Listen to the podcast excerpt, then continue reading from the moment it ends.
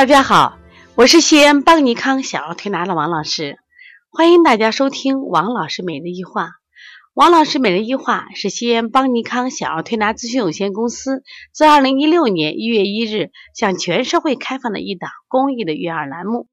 开设这档栏目的目的是想将我们每天做小儿推拿临床时的所感所悟所想，能及时的分享给广大的育儿妈妈以及小儿推拿的同行们，希望对你们有所启发，有所帮助。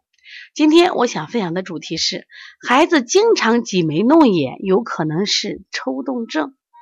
经常有妈妈在微信里问我：“王老师，呀，我们的孩子最近怪怪的，老挤眉眨眼呢。”也有的说，我们孩子老是扭头，也有的是老耸肩，还有的老吸鼻。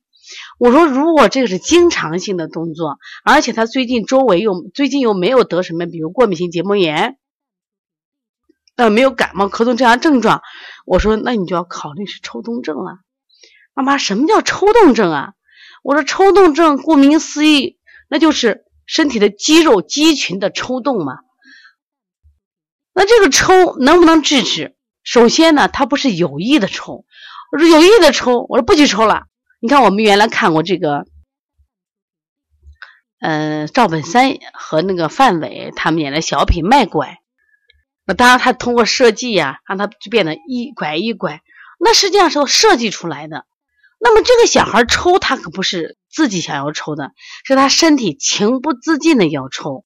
那么这个其实刚开始的时候都轻。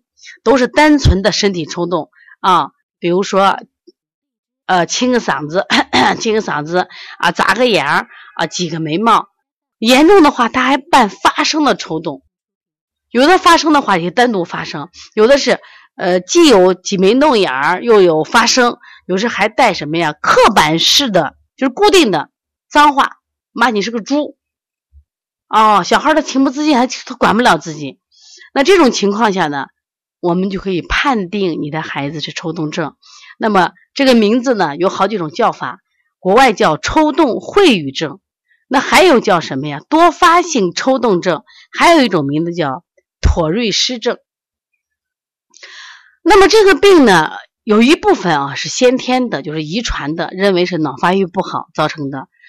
那么但是我们发现现在后发的也很多，就原来没有，后来有的。那么跟什么有关系？跟过敏有很大关系。就是说，颈椎不好的、鼻炎、腺样体过敏都可能诱发抽动。也就是说，你可能外感的一次感冒、咳嗽都可能引起挤眉弄眼，引引起抽动症。原因在哪儿呢？在中医里边，我们把这个呃挤眉弄眼呀这种动起来叫都属于肝，说肝主筋，肝又属风，所以动的病都跟它有关系。那么，为什么现在越来越多的孩子会有这样的毛病呢？实际上，一方面我们先考虑就是他先天的，是他脑发育不好，就脑的这个，比如说行动神经发育不好，那会导致啊。那么还有一种问题，就先天的压力太大，现在家长给孩子压力太太大，结果导致他的肌肉处于高度紧张，情绪不畅，他也会引起抽动。那么这个抽动，短期的抽动啊，一般的情况下，在一年内他就能康复。就是你通过一些，比如干预，有推拿呀，或心理疏导呀，啊，或者有些家长可能吃了一些药，或者是把这些本病治好了，我把那个鼻炎治好了，腺体治好了就好了。那么还有一部分家长不重视，那么这一这一部分病人呢，就转化成慢性的抽动症。如果你再不去干预它，那就终身伴随。抽动症有个最大的问题啊，它因为它不光是身体抽动。他其实长期这种抽动呀，他自己也很痛苦，他也很自卑呀，周围都用异样眼光来看他，结果他还会引起什么情绪冲动？这类孩子都脾气特别大，就恶坏脾气特别多，随时会爆发。典型的像起床气，就是午睡起来我也闹，晨起起来我也闹，反正我怎么就不舒服，上办法就爆发。其实他自己是身体的问题，而且他抽的时候，很多家长觉得可丢脸。那就讲，多动症的孩子吧，虽然也有问题，家长可以给别人说，我这孩子注意力不好。抽动症因为有怪异动作，家里都会藏着掖着，就你不行，再抽了，闭嘴，不许清嗓子了。其实孩子不想清，他是情不自禁。那孩子就讲说：“我实际在抽的时候，浑身的骨缝里像有蚂蚁一样，我憋的缺氧，我抽一下，可能发个声我就舒服了。可是家长就觉得你这难看的很，就憋着。如果憋了以后，他会更厉害。还有些家长就采取吃药止抽的方法。其实抽动症啊，它这个爆发期啊，它很长。如果你不让它全面爆发，你越是止抽，其实它后面。”这病的延续时间很长，有的人可能终身都治不好。那么有的孩子可能在后期通过这种心理辅导呀、啊中医这种调理，慢慢会好转。但是希望大家呢一定要认识到这个疾病，而且抽动症呢它会合并什么呀？多动症。这里要知道一点，多动症不合并抽动症，抽动症合并多动症，就是它既有抽动症的抽，它还有多动症的注意力不集中，还有它的什么呀？就是这个冲动。也伴随着多动，那么还有一种就是我们讲的这个抽动症，它还有心理的抽动，还有心理有阴影，所以他还刚刚说嘛，他还同时会伴有焦虑、伴有强迫等症状，所以至少在这孩子整个成长过程中是非常非常不好的。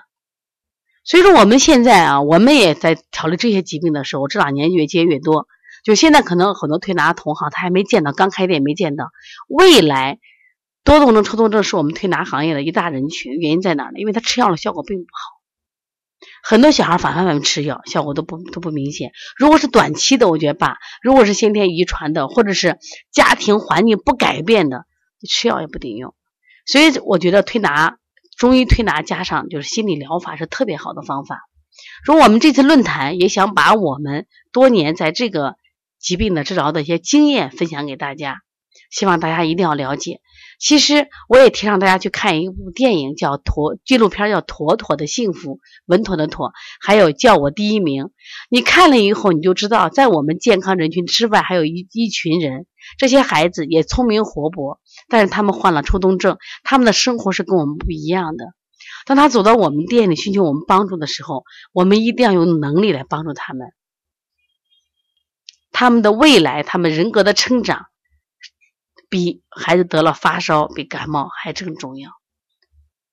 说让我们一起去关心多动症的儿童，关心抽动症的儿童，让我们一起参与八月三十一号邦尼康第三届技术论坛，小儿多动症、抽动症四合一疗法及香庭培训。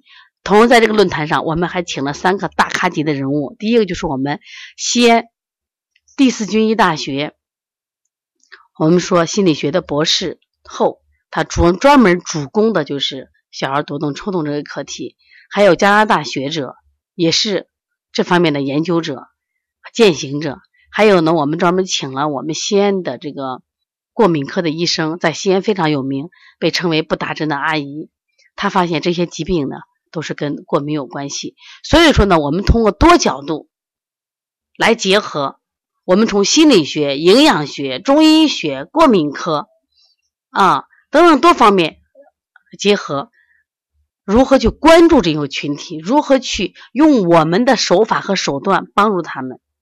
如果呢，你的周围有这样的孩子，抽动症的孩子；如果你周围有多动症的孩子，也希望你把这个语音分享一下，希望他在这个论坛上能获得他想要的知识。当然，我们也是准备了啊最好用、最落地的调理方法给到大家，希望大家能学习。如果想学习的话，可以呃加帮小编的微信幺八零九二五四八八九零。如果想直接跟我联系的话，请打我的电话幺三五七幺九幺六四八九，或者直接加我的微信幺五七七幺九幺六四四七。谢谢大家。